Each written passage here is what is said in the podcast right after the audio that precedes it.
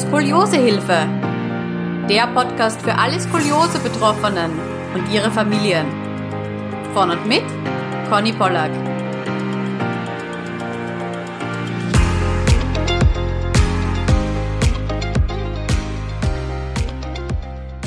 Herzlich willkommen zu einer neuen Skoliosehilfe Podcast Folge. Heute habe ich die liebe Friederike zu Gast und wir haben uns da was richtig cooles heute vorgenommen. Es geht nämlich um das Thema wie geht's weiter nach einer stationären Reha? Also wir kennen das ja alle. Wir sind auf einer stationären Reha, wir sind da drei bis vier Wochen äh, super committed, ähm, haben den ganzen lieben langen Tag Zeit, sich um unsere Skoliose also wirklich äh, reinzufuchsen und zu kümmern. Und ja, dann kommt man nach Hause in den Alltag. Und genau darum soll es heute gehen. Die liebe Friederike und ich, wir werden heute nämlich da unsere besten ja Tipps und äh, Tricks irgendwie zusammenfassen. Ähm, und es geht auch noch um ein ganz spezielles Thema, nämlich die ambulante Reha nach der stationären Reha. Was das genau ist, da werden wir noch drauf eingehen. Aber ich hätte gesagt, Frederike, the, the stage is yours. Möchtest du dich kurz vorstellen? Okay, also mein Name ist Friederike, ich bin 62 Jahre alt und äh, ich war dieses Jahr im April, Mai in Bad Sobernheim auf der Reha halt eben und habe eben im Anschluss an diese Reha auch eine Nachreha noch gemacht, die ich jetzt inzwischen auch beendet habe. Und ja, äh, meine Skoliose habe ich schon seit dem Jugendalter, wurde nie behandelt, gar nicht. Die letzten 20 Jahre äh, bin ich von einem Orthopäden zum anderen geflitzt und keiner hat mir mal gesagt, es gibt Schrot und äh, man kann eine Reha machen. Das habe ich mir alles selber erarbeitet und ich mache auch schon seit drei Jahren Physio, Schrot und war halt jetzt eben in Bad Sobernheim, wo ich sehr glücklich war und mich sehr wohl gefühlt habe und jetzt halt eben noch in dieser Nachreha. Wow, also richtig, richtig cool, dass, dass du das noch durchgezogen hast oder da irgendwie nicht, nicht aufgibst, oder? Weil wenn man nicht nebenan, du wirst wahrscheinlich auch Schmerzen also, gehabt haben. Ich habe Schmerzen ohne Ende. Das ist sogar durch die Reha noch schlimmer geworden. Ich denke mal einfach, weil die Muskulatur 62 Jahre lang irgendwie falsch gehangen hat und äh, die rebelliert natürlich. Und ich bin auf dem Weg zum Chino Corset. Ich hab's durch. Yay, sehr cool. ja. Freue mich, ja. Bin gespannt, wie, ja. dir, ähm, wie dir das tut. Ob das vielleicht eben auch etwas ähm, bei den Schmerzen erleichtert. Bei mir war's ja, äh, war's ja so, zum Glück. Ähm, mhm. Bin ich echt schon gespannt, was du berichtest. Ähm, ja, ja die, die ähm, das heißt, du warst jetzt im, äh, im, im Frühling, im Sommer, jetzt in Bad mhm, Sobernheim, Im Frühling. im Frühling, genau, und ich war äh, im Januar in, in Bad Sobernheim. Ähm, richtig ein, ein, ein ganz toller Ort. Du hast jetzt eh schon gesagt, du ähm, hast davon, du hast dir das alles selbst äh, erarbeitet. Ähm, vielleicht nimm uns da mhm. mal ganz kurz mit. Also wie, wie waren deine Gedanken dazu? Hast du da am Anfang dir gedacht, auch ich probiere das jetzt mal mit Physio, das habe ich jetzt im Internet eben gefunden, dass ich das machen kann und hast du das erarbeitet? Oder hast du dir schon von vornherein gedacht, oh, aber wenn es eine Reha-Möglichkeit gäbe, das möchte ich doch machen? Weil manchmal ist da ja doch eine gewisse Barriere auch da. Ja, also ich habe das Glück gehabt, dass ich eine Bekannte habe, die Physiotherapeutin ist, aber nicht Schrot. Und die hat irgendwann mal zu mir gesagt, wieso gehst du nicht mal in eine Praxis, die Schrot anbietet? Die habe ich dann gefunden. Und die Therapeutin hat mir dann gesagt, Mensch, du kannst doch auch eine Reha machen und hat mir eben gesagt, es gibt diese zwei Kliniken und habe ich sofort beantragt und natürlich auch genehmigt bekommen. Ja, sehr, sehr cool. Ja, weil ich natürlich auch viele dann höre, die sagen, ja, ich weiß nicht, ich bin in meinem Alltag drin und wie schaffe ich das Ganze? Ja, und? Haha, ja, richtig coole Einstellung. Ja, natürlich, wenn man möchte, dass sich was verändert, dann muss man halt auch mal was, was anderes machen. Ja. Und ja, und ich war auch, war auch so ein bisschen genervt, weil immer nur 20 Minuten mhm. Physiotherapie. Mhm einmal in der Woche, da habe ich immer gedacht, so, mh, hm, das bringt mich nicht wirklich weiter. Ja, vor allem Schrot ist ja auch etwas komplizierteres. Also das ist ja nicht etwas, was man Eben. in zehn Minuten gelernt hat. Nee, nee. Und also wirklich kapiert, wie es denn funktioniert und was ich da mache, habe ich auch erst in Bad Sobernheim. Also ähm, weil mein Orthopäde hat halt leider keine Ahnung von Skoliose, aber er verortet mir alles, was ich haben will. Immerhin. Von daher alles gut. Und inzwischen habe ich eine Physiopraxis gefunden, wo ich eine Stunde lang Schroten in einer Gruppe machen kann. Auch das gibt ah, es. Sehr cool. Ja, das, das hört sich toll an. Das mhm. hört sich toll an. Ja, vor allem da hat man dann auch wirklich, wirklich Zeit, da richtig einzutauchen. Ja, und auch noch mit anderen Mitpatienten, also halt in meinem Fall jetzt Erwachsene. Mm, Austausch super Die machen wichtig. das für Kinder und Ja. Erwachsene. Ist, ist super klasse. Ja, toll. Und das hilft auch wirklich. Also da kommt man auch ein bisschen weiter. Und natürlich habe ich zu Hause auch äh, Sprossenwand und alles, was man so braucht. Ne? Ja, sehr, sehr cool. Ja, Hm. ähm, ich werde eben auch oft gefragt zu Conny, ja, was brauche ich zu Hause, um das dann eben auch zu Hause alles fortzuführen und, und brauche ich etwas, ja. Und ähm, ich bin bei diesem Thema, muss ich sagen, irgendwie so zwiegespalten. Weil auf der einen Seite ähm, verstehe ich das gut, dass man sagt, nee, man braucht ja eigentlich in diesem Sinne jetzt gar nichts, außer vielleicht eine, eine Matte und die, und die Reissäckchen für die Schrottherapie. Ähm, aber auf Ja, und vielleicht noch und, und, Stäbe, und Stäbe vielleicht, vielleicht, noch. noch. genau. Aber ich find's dann doch irgendwie auch etwas anderes. Ich habe ja auch eine Sprossenwand, ähm, wenn ich an der tagtäglich vorbeigehe und das wirklich sehe. Ähm, und Mhm. das ist ein bisschen was anderes. Deswegen finde ich auf der einen Seite finde ich es toll, dass man viele Übungen einfach auch so machen kann. Ähm, ich glaube aber, dass Ja. es bei der Überwindung dann doch auch hilft, wenn man sich Equipment zulegt. Auf jeden Fall. Also ohne Equipment, ähm, ich bin im Moment immer noch bei meiner Planung, weil ich so viele Übungen habe und mich immer nicht entscheiden kann, welche mache ich und welche mache ich nicht, dass ich jetzt einfach mal gucke, welche ist wofür und äh, welche sollte ich wirklich fast täglich machen und welche sind nicht so wichtig, kann ich nur ab und zu mal machen. Da bin ich im Moment noch so, so ein bisschen am Rumtricksen und am Ausprobieren, wie ich es denn machen kann. Ich hatte mir auch dieses Tagebuch geholt, aber das hilft mir da nicht wirklich Mhm. weiter. Mhm.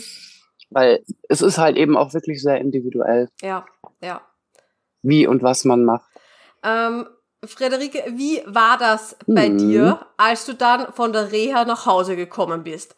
Weil das ist ja dann eben genau dieser Punkt, man, man kommt von Ja. einem, von einem richtig umfassenden Programm nach Hause zurück in den Alltag eben auch. Wie, wie ist das bei dir Mhm. abgelaufen? Also äh, ich habe das Glück gehabt, dass das schon in der Reha beantragt wurde, diese Nachreha, dieses Irena-Programm. Ah, Habe ich aber auch nur durch eine Mitpatientin erfahren. Also die, dann geht man zur Sozialberatung und äh, die gucken gleich, äh, was ist in der Nähe, weil man muss das ja erreichen können. Und rufen gleich an und fragen, wann habt ihr den nächsten Termin für eine Patientin? Und das läuft alles automatisch. Da braucht man nur einmal unterschreiben und alles ist gut. verstehe. Das heißt, du hast in der Reha quasi schon gewusst, dass Ja. du in dieses Nachreha-Programm kommst. Ja. das ist spannend. Okay, das habe ich auch nicht gewusst, ja? Dass das, dass das gleich so geht. Ja. Aber man muss dafür zur Sozialberatung gehen und die leiten das dann in die Wege und die fragen dich dann auch, möchtest du Irena oder Terena machen? Da gibt's ja die zwei Varianten, die sich dann halt eben auch unterscheiden. Okay, wollen wir da vielleicht gleich, äh, gleich reinstarten in das, in das Thema? Ähm, also die, die Sache, Mhm. warum wir diese Podcast-Folge ja jetzt so gemeinsam äh, aufnehmen, ist, dass du ja in Deutschland sitzt äh, und ich in Österreich Ja. und wir eben beide Genau. dieses Nachreha-Programm, das natürlich ein bisschen anders heißt und ein bisschen andere Rahmenbedingungen hat, gerade absolvieren, Mhm. beziehungsweise eben, du bist ja sogar jetzt schon fertig mit dem Absolvieren. Das heißt, ich hätte gesagt, wir, Ja. wir starten einfach jetzt mal, mal mit, mit dem äh, Deutschland-Part wie das, wie das bei euch äh, abläuft. Und dann kann ich eben auch noch was Mhm. Ja. gern äh, zum, zum österreichischen Modell erzählen. Okay, gut. Also bei mir ist es dann einfach so gelaufen, ich habe mich für Irena entschieden und äh, habe dann halt Bescheid von der Klinik bekommen. Die war jetzt, oh, wie viel Kilometer entfernt? Zwölf Kilometer oder so. Dann konnte ich halt eben mir das da auch so einteilen, wie es mir am besten passte, die Termine und was gemacht wurde, konnte ich auch noch anpassen und bin dann am Schluss nur noch zweimal in der Woche hingegangen, weil viermal in der Woche war mir einfach zu viel. Okay, das heißt, ähm, Irena, was, was bedeutet das genau? Das ist eine Abkürzung, oder? Das steht für was? Äh, wofür das Irena genau steht, weiß ich gar nicht. Das wird auch nirgendwo erklärt. Der Unterschied ist, äh, bei Irena hast du ähm, MTT, also Gerätetraining. Und dann eben noch speziell äh, für deine Problematik Schulter, Nacken, Lendenwirbelsäule, Rücken, äh, Aqua, alles, alles, was es so gibt.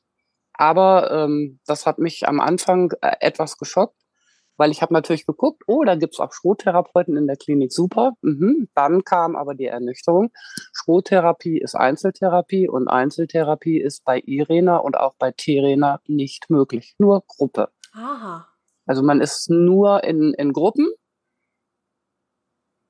und kann dann halt eben auch sagen, also die Fragen, man hat zwischendurch auch so eine Zwischenuntersuchung oder wenn man jetzt sagt, das äh, bekommt mir nicht, das möchte ich nicht mehr, dann nehmen die das auch runter, die machen so einen Plan und dann kann man sich den angucken und kann sagen, ja, das möchte ich machen da oder nein, das möchte ich nicht. Okay, und geplant sind da vier Einheiten in der Woche?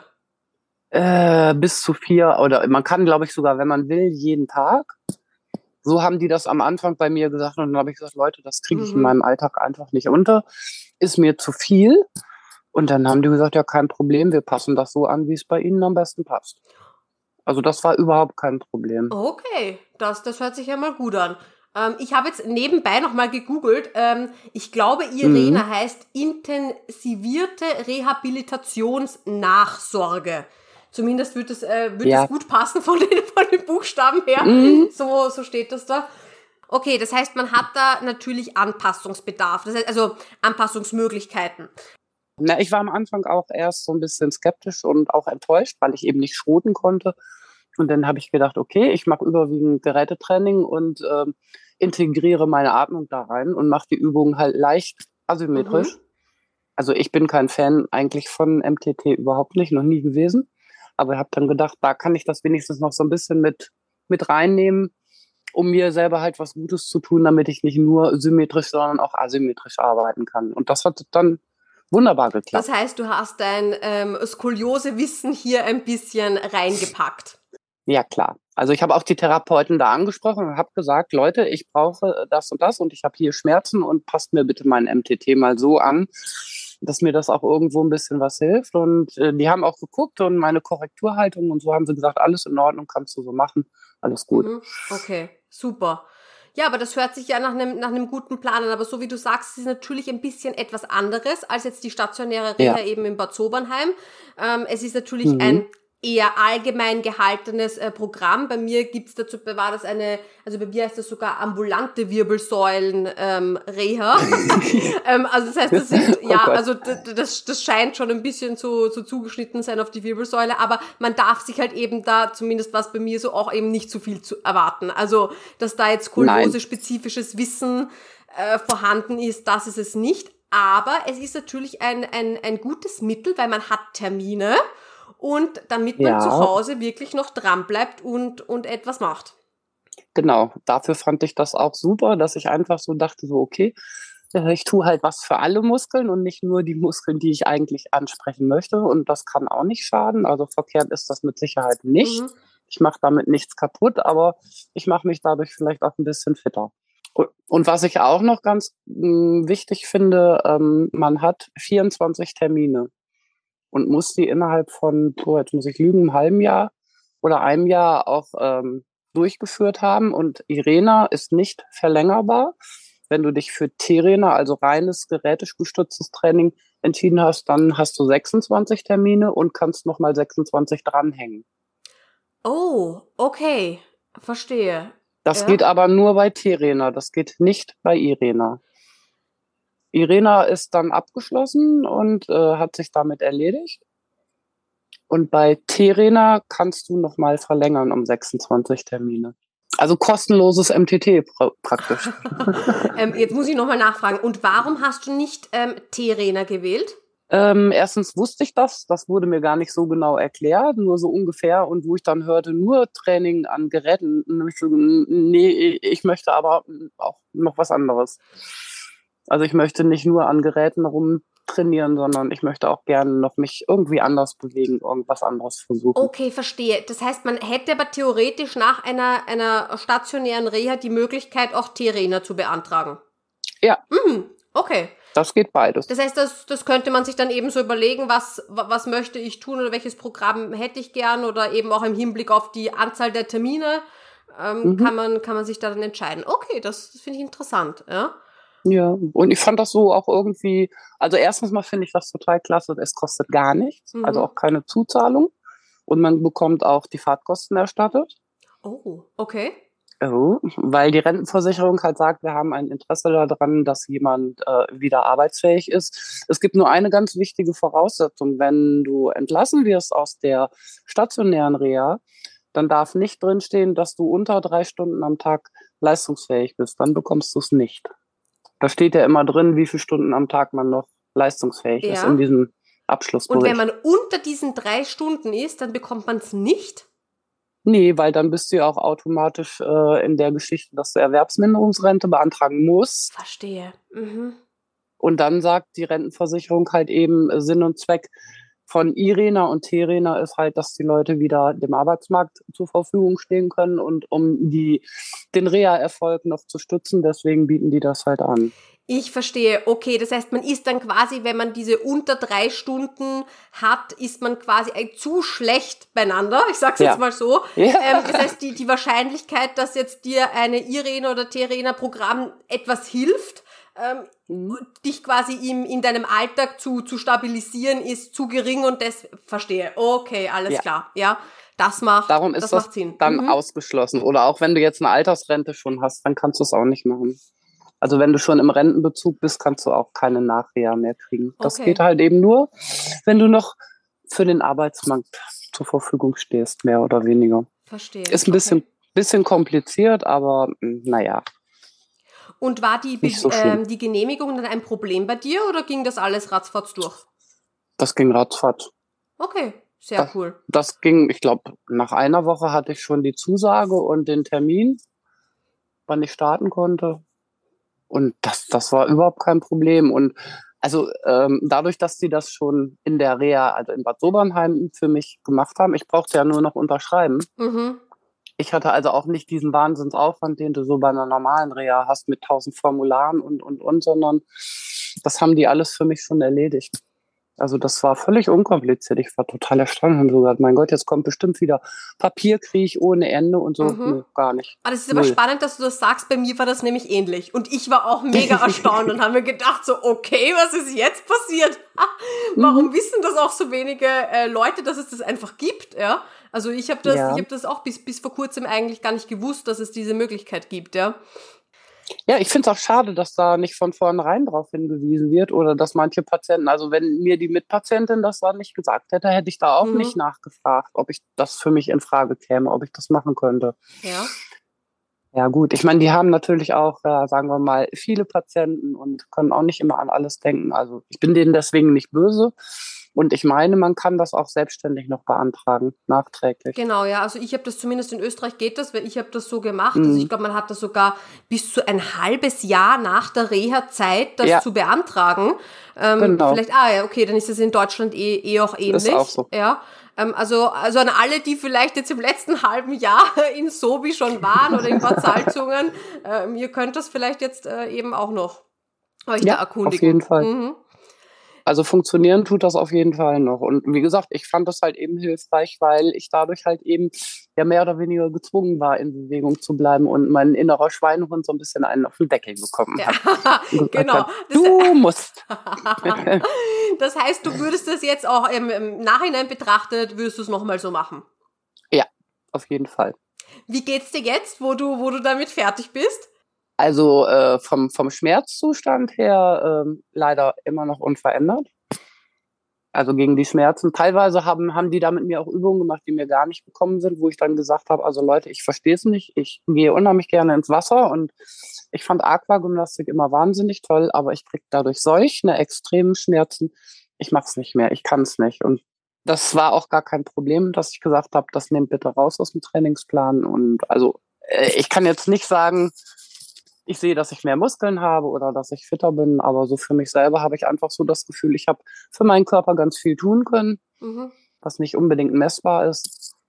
Und man kann ja auch keine Wunder erwarten. Also ich habe zusätzlich zu meiner Skoliose, die ist äh, oben und unten bei fast 50 Grad und Gleitwirbel und ich denke mal, da kommen auch die Schmerzen her. Mhm. Würde ich jetzt mal vermuten. Ich weiß es nicht. Darum eben Korsett in der Hoffnung, dass, Ja. dass es dann besser wird. Mhm. Verstehe, verstehe, ja. Ja, aber sehr spannend, äh, die, die Erzählungen davon von Irena, weil das scheint auch, also sehr, sehr ähnlich dem, dem österreichischen äh, Modell zu sein. Ähm, also Mhm. vielleicht äh, berichte ich da, berichte ich da mal, wie das, wie das in Österreich so abläuft. Also ich habe von dieser, bei uns heißt das Reha-Phase 3. Also als, als, Reha, also als Phase 2 wird eben die stationäre oder ambulante normale Reha ähm, Okay. äh, bezeichnet. Und wenn man so diese Phase 2 abgeschlossen hat, dann kann man Mhm. sich eben für diese Reha-Phase 3 ähm, bewerben, unter Anführungszeichen. Nein, also man kann sie, man kann sie eben beantragen. Ähm, Ja. Ich war eben schon zu Hause, als ich das Ganze gemacht habe, habe durch eigentlich, muss ich sagen, Zufall davon von meiner Mama erfahren Mhm. ähm, die gemeint hat, du weißt doch eh, dass du da Anspruch drauf hast. Und ich so, ähm, bitte, wa- wa- was ist das? Was muss ich da tun? Ähm, das war aber richtig, ähm, richtig, ja, also sehr, sehr transparent und leicht. Also ich habe mir da mal im, im Internet habe ich mich erkundigt, wo bei mir um in der Nähe das, das nächste so ambulante Reha-Institut ähm, ist und ob die so etwas anbieten. Weil ich Hm. mir natürlich gedacht habe, wenn ich da zweimal die Woche hin muss, ist natürlich jetzt nicht so klug, wenn ich, wenn ich ja am anderen Ende von Wien die das Reha-Institut mir, mir, mir auswähle. Ähm, Ja, und dort habe ich dann mal angerufen und die meinten, ja, ja klar, äh, sie können gleich vorbeikommen. Ähm, wir haben den Antrag da. Sie müssen das einfach nur alles ausfüllen, wo sie eben ähm, auf Reha Phase 2 eben waren, ähm, wie es Mhm. ihnen geht und so weiter und so fort. Und ähm, dann äh, schicken wir das für sie äh, zur Krankenkasse. Also es war nicht die äh, PVA, also nicht die Pensionsversicherungsanstalt, ähm, also die Rentenversicherung, wo das ähm, gelandet ist, sondern tatsächlich bei meiner Krankenversicherung. Und Okay. ähm, meinten, ja, äh, und wir melden uns, sobald das Ganze durch ist. Und ich dachte mir so, okay, gut, das war jetzt irgendwie sehr, sehr unkompliziert, das Ganze. Ich bin jetzt echt gespannt, äh, ob, wie, wie, wie das jetzt äh, vonstatten geht. Aber tatsächlich, Mhm. ich, ich, auch nach ein, zwei Wochen, es war absolut kein Problem, kam dann der Anruf, äh, ja, Sie können vorbeikommen ähm, und Termine ausmachen. Und man hat natürlich am Anfang ja auch eine Arztuntersuchung und so weiter und so fort. Und ähm, bei uns ist es so, dass man insgesamt, äh, also bis zu ähm, im Ausmaß von 100 Stunden geht diese Mhm. ähm, Reha-Phase 3. Ähm, wobei das natürlich ein bisschen zu relativieren ist, weil eine Krafttrainingseinheit dauert ja länger als eine Stunde. Ähm, sondern, also das ist ein, ein Termin dauert 90 Minuten und das entspricht eben 1,75 Einheiten. Also im Endeffekt, wenn man das dann umrechnet, sind das dann so 39, äh, 40 Termine, zu denen man zum Krafttraining dorthin geht. Und das Ganze wird Mhm. dann eben noch mit ein paar Vorträgen ähm, also diese typischen ähm, Ernährung, Psychologie und so weiter äh, Vorträge, wird das Ganze dann noch erweitert. Plus so ähm, Entspannungsschulungen, da gibt's dann auch nochmal zwölf Termine. Das sind entweder sogar Einzeltermine mit einer Psychologin, was ich sehr cool finde, ähm, oder eben auch so Gruppentermine mit ähm, autogenes Training, progressive Muskelrelaxion nach Jakobsen, was wir ja eh auch schon, schon Ja. kennen aus der Reha. Genau, also da wird das dann noch ein bisschen, ähm, ein bisschen damit ergänzt.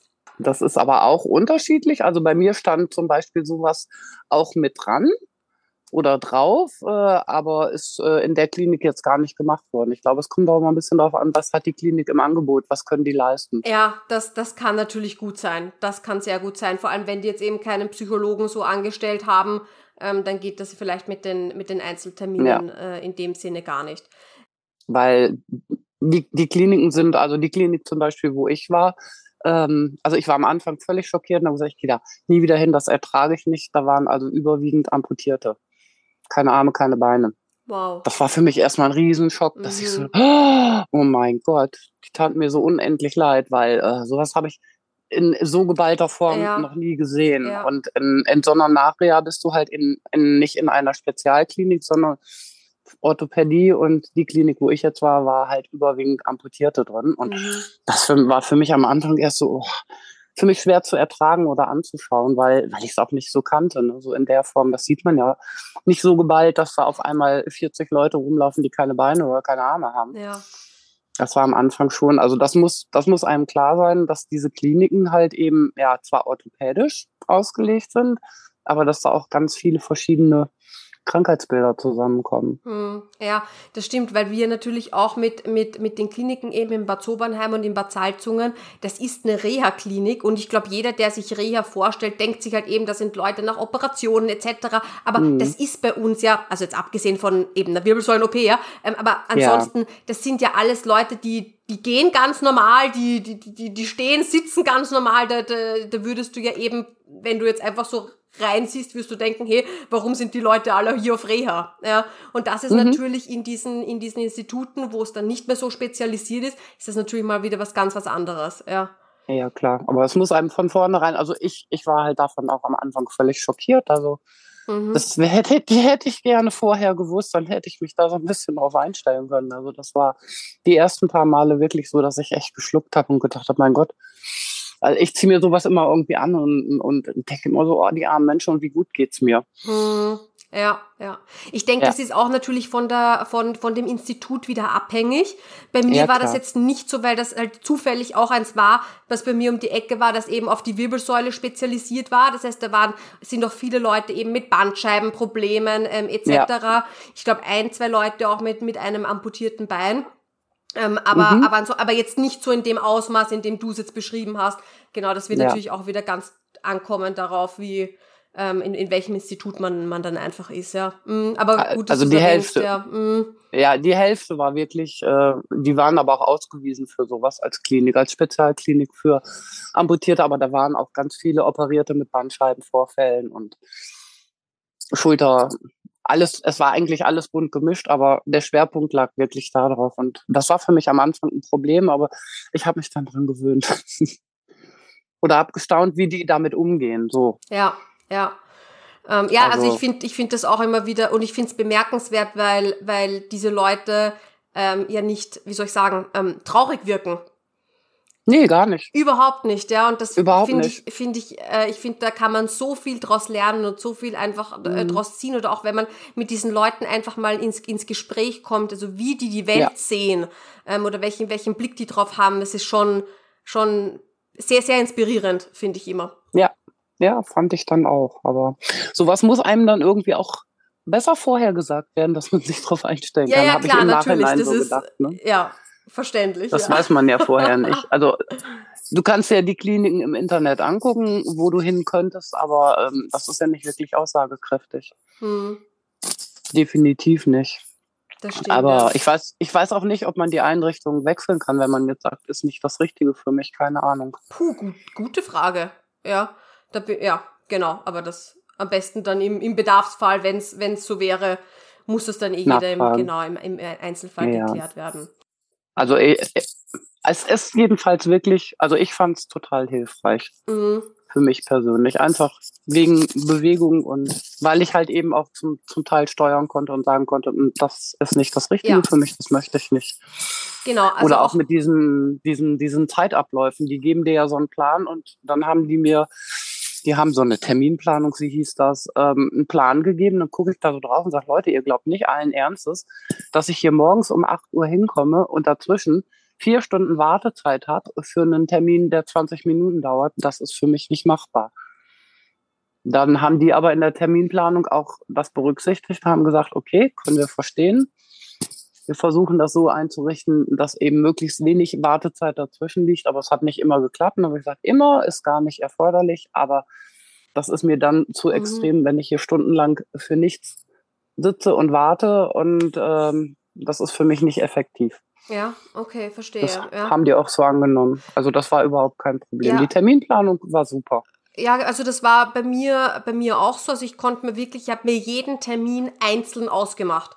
Also das heißt, es mhm. gab immer halt eben so Slots, also gerade bei dem, bei diesen, bei diesen Krafttrainingsgruppen, sage ich mal. Also vielleicht erzähle ich da noch mal kurz, weil es hat bei mir, ähm, es hat den Anschein, als wäre das, was ich gemacht habe, eher mit T-Rena äh, vergleichbar, weil es mhm. sehr viel ähm, Krafttraining an Geräten waren. Also es waren diese, vielleicht ähm, kennt es der ein oder andere, diese David-Geräte. Äh, das sind diese, mhm. dieses computerunterstützte äh, Krafttraining. Das heißt, man hat wirklich eine, ja, also man geht da ganz toll mit seiner Karte hin, scannt die und dann wird natürlich alles auf diesem Gerät schon von vornherein eingestellt und alles Mögliche. Ähm, was ich aber ganz cool fand, ähm, also es sind spezielle ähm, Rückengeräte, eben fünf oder sechs an der Zahl. Und dann gab es eben noch einen, sag ich mal, allgemeinen ähm, Bereich, wo diese ganzen ähm, Fitnessgeräte, die man, die man auch aus, ja, aus dem normalen Fitnesscenter kennt, äh, dort standen. Ähm, aber diese David-Geräte, diese fünf, sechs auf die Wirbelsäule spezialisierten, die ähm, waren eben auch so, dass sie dir die Geschwindigkeit vorgegeben haben und du genau gesehen hast, auch die Bewegungsamplitude, also von, es wurde eben am Anfang eingestellt, von wo bis wo du dich bewegen solltest und so. Und ich denke denke mir so gerade für, für Leute, die vielleicht noch nicht in einem, äh, in einem Fitnesscenter waren, ähm, und da auch ein bisschen Respekt davor haben und sich denken so, hm, also ganz ehrlich, ich weiß nicht, ob ich das, also A, ob ich das, ob ich das richtig mache und B, also wie schnell, wie langsam, in welcher Bewegungsamplitude etc. Ähm, also fände ich das Programm wirklich gut für, für die Personen. So als Übergang, auch wenn ich sage, hey, vielleicht will ich dann mal ins Fitnesscenter gehen.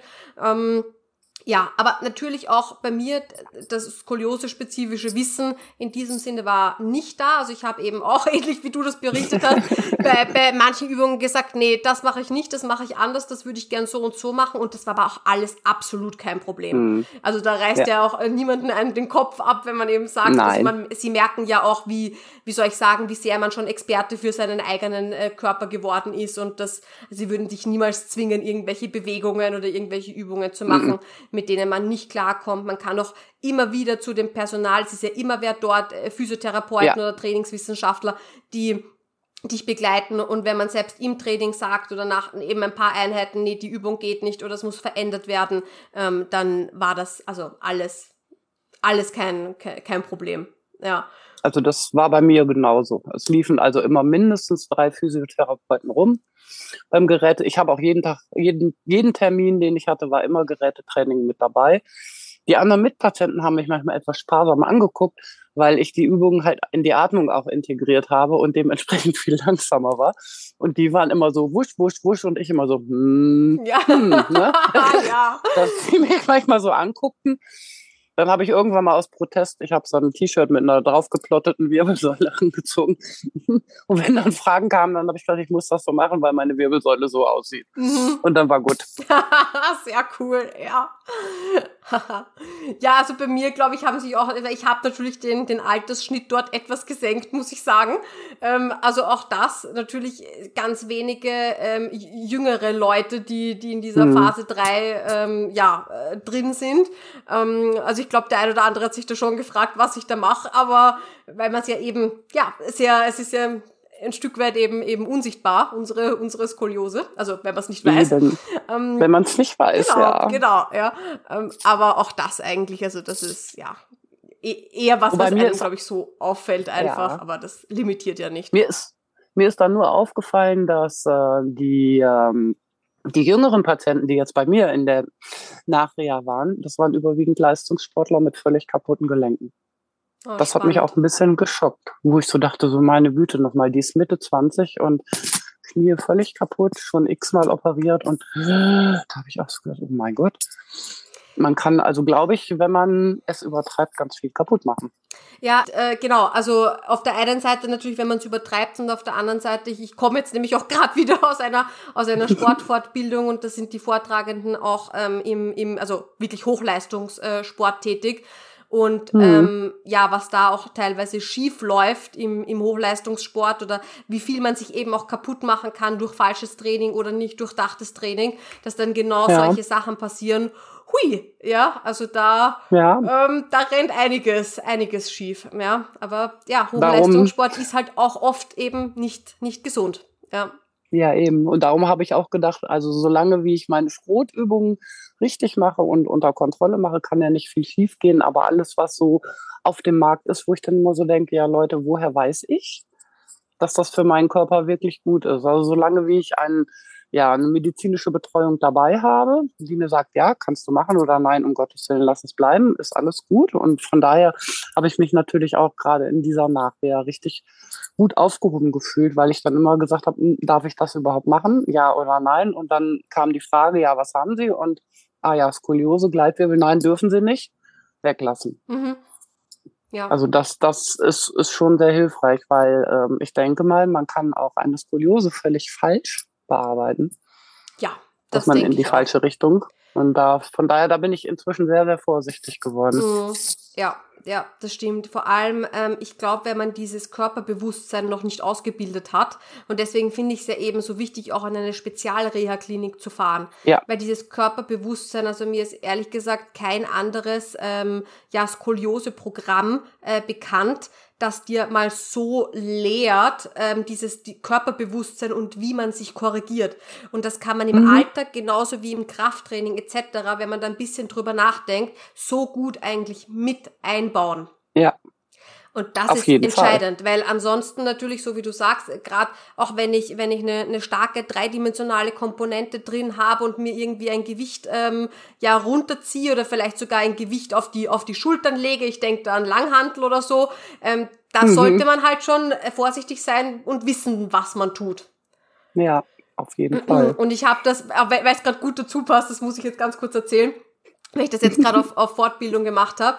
Ähm, ich hatte ein Langhanteltraining ähm, und ich mache eigentlich keine, keine Kniebeugen mit, äh, mit der mhm. Langhantel so auf der, auf der Schulter. Ja? Aber da wir Techniktraining hatten, wollte ich das auch unbedingt mal ausprobieren. So, und dann habe ich das Ganze mal gemacht, ähm, ohne mich vorher zu korrigieren. Ähm, und es war mhm. wirklich nur die Langhantel, also ohne Gewichte, weil es war wirklich, es, es ging ja um die Technik, ja.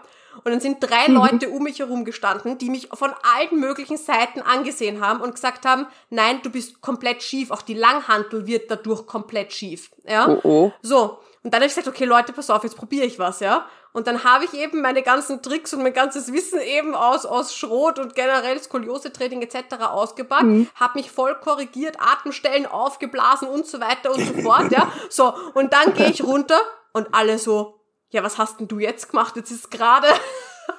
ja. Und ich so, ja, das, aber das hat mir wieder mal so vor Augen geführt. Es ist so super wichtig, ähm, ja. was man macht und dieses Wissen ist so selten einfach auch.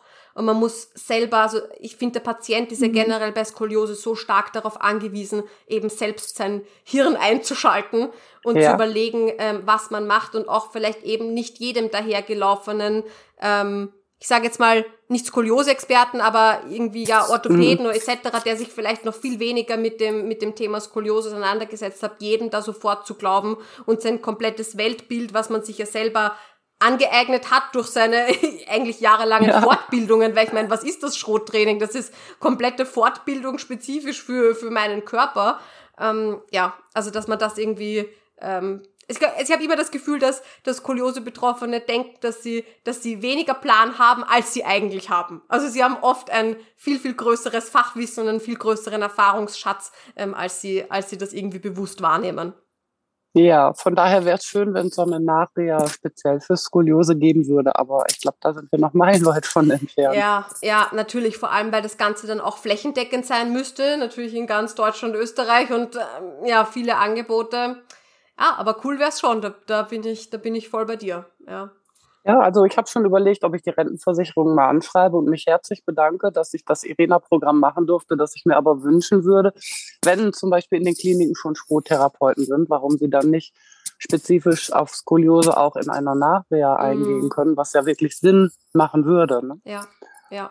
Aber ja gut, die Erwachsenen fallen sowieso raus aus der Leitlinie, aus der neuen ja auch, was ja. mich auch völlig irritiert hat. Also ich dachte so, hm, wenn die alle 18 sind, dann sind die spontan geheilt oder wie? ja, das ist äh, ein, ein interessantes Phänomen. Und ich finde es ja gut, dass so viel ähm, äh, so viel Fokus auf die Kinder und Jugendlichen gelegt werden und verstehe mich nicht falsch. Ich glaube, das siehst du genauso. Das ist super, genauso. super wichtig, ja. Nur, ähm, ja, zwischen 18 und dann, ich weiß nicht, 80, 90, wie alt wir auch immer werden mögen, ähm, mhm. da ist halt, sind halt schon ein paar Jahrzehnte. Ja, und dass es dafür ja, eigentlich sehr, sehr, wie du sagst, eben keine Leitlinien gibt oder sehr bedürftige Le Leitlinien, ja, sollte uns allen sehr zu, sehr zu denken geben. Ja, oder veraltete Heilmittelrichtlinien, also. Ja, genau, genau, ja. Aber ich glaube, da, da könnten wir jetzt 100 Stunden drüber reden und philosophieren. Ja. genau, ich glaube, wir hätten da schon, schon echt viele Ideen, was man, mhm. ja, was man da besser machen könnte. Ja, auf jeden Fall finde ich es auch wichtig, dass alle Leute, die in eine Reha gehen, in eine stationäre, dass die auch wissen, dass sie auch im Anschluss daran noch die Möglichkeit haben, etwas Gutes für seinen Körper zu tun. Also ich bin da nach wie vor sehr dankbar für, dass ich das machen konnte und ich bin froh, dass ich es durchgezogen habe. Und jetzt muss ich halt zu Hause mich alleine da durchwuseln. Genau, genau. Das ist es natürlich. Also bei mir wird es jetzt auch dann in, in ein, zwei Monaten soweit sein, dass ich, dass ich alles komplett absolviert habe. Ähm, und hm. dann, ähm, also ich habe schon, ich habe schon, ich versuche schon dieses Momentum auch auch mit äh, mitzutragen. Ich habe zum Beispiel immer jetzt bei der Reha-Phase 3 meinen ähm, den ersten Slot gewählt, der möglich war. Das heißt, ich war um 7.30 Uhr schon schon dort, äh, zweimal zweimal in der Woche ähm, und habe gesagt, ich ich ziehe das jetzt voll durch, gleich am gleich am Anfang des Tages und das kostet natürlich Überwindung. Dir hilft es natürlich, ja. weil du hast einen Termin und du musst hin. Ähm, mhm. Und dieses Momentum würde ich gern mitnehmen. Also das ist mein Ziel, dass ich echt sage, okay, ähm, ich habe ich hab einen Tag, der hat 24 Stunden und mhm. ich möchte am Anfang, ich möchte den Tag gleich damit starten, etwas für mich und meine Skoliose zu tun. Und dann mhm. kann ich auch den ganzen Tag über, immer wenn ich dran denke, denke ich mir so, yay, das habe ich schon. Das ist schon abgeschlossen. Und ich war ja. früher immer der, der Typ, immer, ich bin immer super früh aufgestanden und habe gleich eben mit der Arbeit begonnen. Mir gedacht, nein, weil meine Gesundheit ist wichtiger. Mhm. Und deswegen mache ich das zu Beginn. Also das ist so ein bisschen meine, meine Philosophie, die sich bei mir auch sehr geändert hat irgendwie im letzten Jahr. Wie ist das bei dir? Mhm. Bei mir ist es eigentlich nicht so, weil ich bin erstens mal morgens gar nicht so wirklich fit. ich bin mehr so der Langschläfertyp und ich versuche das immer irgendwie so im Tagesablauf, wenn denn mal Ruhe ist oder ich meinen Personal Trainer dabei habe, dass ich es dann mache. Mhm. Also ich habe einen Personal Trainer, der ist drei Jahre alt. und wenn ich dann hier meine Übung mache und sie steht dann hinter mir und dann sagt sie immer, Oma, dein Rücken wird gerade. Und ich sage, danke. oh, süß. ja, ne? Also das hilft dann auch, wenn man jemanden dabei hat, der dann so mal guckt und ja gut, sie will dann auch mal an die Sprossenwand dran, darf sie auch, aber sie guckt immer und ich sage immer, du musst genau aufpassen, nicht, dass Oma was falsch macht pass genau auf, dass da wirklich was gerade wird. Und dann sagt sie mir, ja, Oma, das machst du jetzt richtig gut. Mhm. oh, mega süß. Ja, aber das ist ja das Schöne. Genau, es mhm. muss ja nicht immer dieses sein, ach, und jetzt muss ich mich überwinden. Man kann ja eben auch ein bisschen ähm, darüber nachdenken, hey, wie kann ich mir die Zeit schöner gestalten? Und vielleicht bin ja. ich dann nicht in, ich weiß nicht, in der halben Stunde fertig, sondern ich brauche vielleicht Nein. 40 oder 45, aber egal, ja. Ähm, es hat Spaß gemacht und du hast zeitgleich auch, ähm, ja, ähm, Zeit mit deinen äh, Enkelkindern verbracht und das ist ja auch was Schönes. Mhm. Ja, eben. Da, da muss man sich einfach irgendwie was suchen, sich selber auch so ein bisschen motivieren. Ja, also ich glaube, der, ähm, der, der, der größte Punkt, an dem, an dem viele scheitern, auch wenn ich, wenn ich so mit, mit, mit Leuten eben auch auf Social Media schreibe und so, ist dieses Jammern, da sind wir alle sehr gut dran. Also da rede ich jetzt mal Klartext. Dieses, oh, mhm. ja, und mein Tag und ich weiß nicht, wann ich das, wenn ich das einbringen sollte. Aber dann setz dich doch jetzt mal hin, analysier Eben. deinen Alltag und sag, okay, dreimal in der Woche, zweimal in der Woche, wo passt das rein? Und das schreibe mhm. ich mir in meinen Kalender und dann bin ich auch geblockt im Arbeitskalender und da kann mich niemand stören. Und da stelle ich von mir aus auch mein Handy auf, irgendeinen Flugmodus oder sonstiges. Ähm, Habe ich immer. Ja, genau. Sehr gut, wunderbar. ähm, und fertig. Und dann ziehe ich das durch. Aber setz dich mal hin und schau dir deinen Alltag an und mach dir einen Plan, weil es wird niemand für dich tun. Nein. Das tut auch wirklich niemand. Und so eine halbe Stunde am Tag, denke ich mal, die kann man immer mal abzwacken. Ich meine, klar, wenn man jetzt unterwegs ist oder so, klappt das vielleicht nicht so, aber so. Und das muss ja auch nicht wirklich jeden Tag sein. Genau. Also wenn da ja. mal ich glaube, das ist genau, das ist natürlich dann der nächste Punkt, ja. Am Anfang, man kommt doch von der Reha, ja, von diesem, von diesem sieben, also praktisch äh, sechs, sieben Tage die Woche voll, volles Programm, ja und denkt sich jetzt, oh mein Gott, wie, wie kann ich das jetzt irgendwie, irgendwie in meinen Alltag äh, rein transferieren? Aber darum geht's ja gar nicht, sondern es geht, so wie du gerade gesagt hast, diese, die konstant zweimal in der Woche was tun ist hundertmal ja. besser, als ein, zwei Wochen nach der Reha noch Vollgas zu geben und sich jeden Tag ähm, auf, auf den Boden zu legen und zu schroten.